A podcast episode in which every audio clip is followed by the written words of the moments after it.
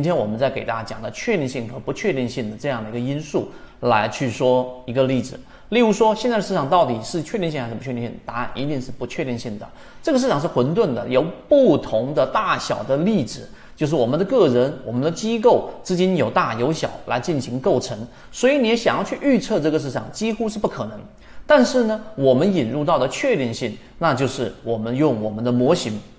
找到了低吸。啊，我们的这个交易基础是低吸，我们所在的是在市场的这个大盘环境可以交易的环境之下，找到散户大幅割肉，找到缠论的第一类型跟第二类型买卖点，以及当一个标的出现底部背驰，然后我们做底仓，出现二类、三类买点，我们进行加仓的这种交易模式，来让我们的确定性再次的在这个不确定性的市场当中得以生存。所以这是我们讲的第二个话题。你在交易过程当中，如果连这个问题，就到底市场是确定性的机会有还是没有的，你都是抱着怀疑的，那么你是不可能在这个市场当中做到持续稳定盈利的。这一点大家可以不断的去思考这个问题。所以当你明白了，或者说当你自己本身已经认可了，我们确认在说的市场当中是有确定性的。啊，有这样的一个确定性，就像我们以前说，市场是 ATM，对吧？但不等于你任何时候去你都能取到钱，也不是你想取多少钱就取多少钱。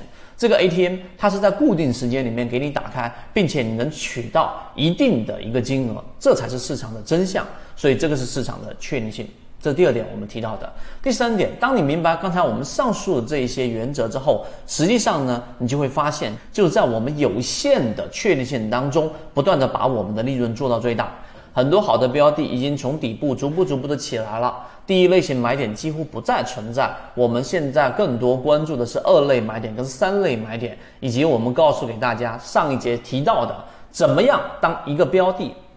出现这个上涨了之后，我们怎么样拿得住？是要让它在小级别上出现非被此类上涨，你就得持股到它后面的第二个中枢到第三个中枢，这就是我们在说的这个市场的确定性。最近我的 V 限制了很多喜马拉雅股友说找不到我，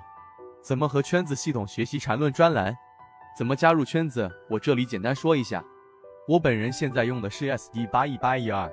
在圈子内欢迎系统进化缠论。接下来听一下今天三分钟讲解。